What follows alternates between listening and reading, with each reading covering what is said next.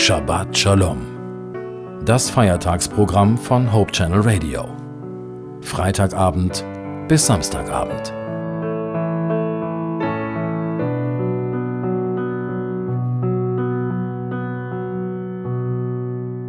Es gibt Leute, die hassen Grammatik.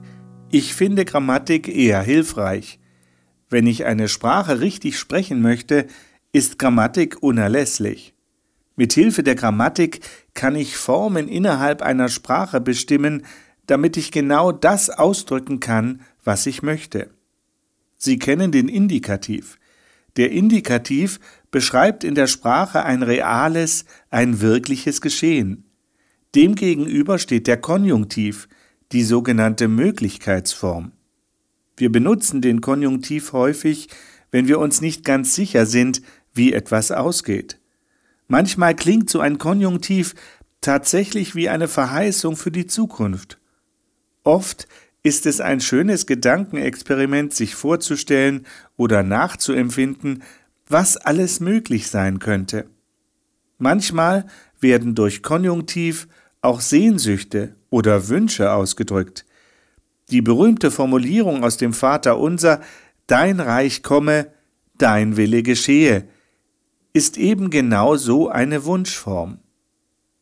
Ich finde es faszinierend, dass wir in der Sprache so formulieren können, dass deutlich wird, wir geben hier nicht eine eigene Meinung und Überzeugung wieder, sondern wir schildern die Meinung eines anderen.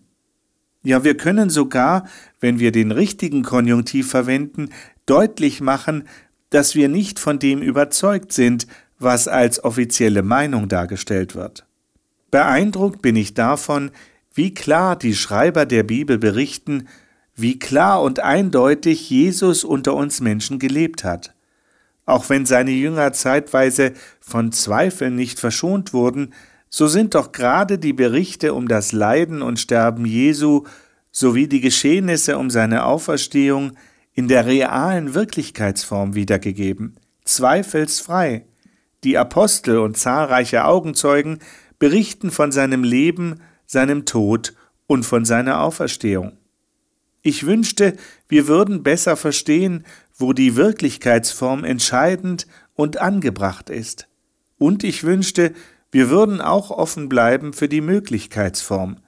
Täglich gilt es neu, Gottes Möglichkeiten, die er uns bietet, neu zu finden. Wir müssen nur bereit sein, neue Perspektiven zu entdecken, wahrzunehmen und umzusetzen. Es ist immer wieder faszinierend, Gottes Handeln für sich persönlich neu kennenzulernen. Das ist sicherlich über weite Strecken Grund zur Dankbarkeit.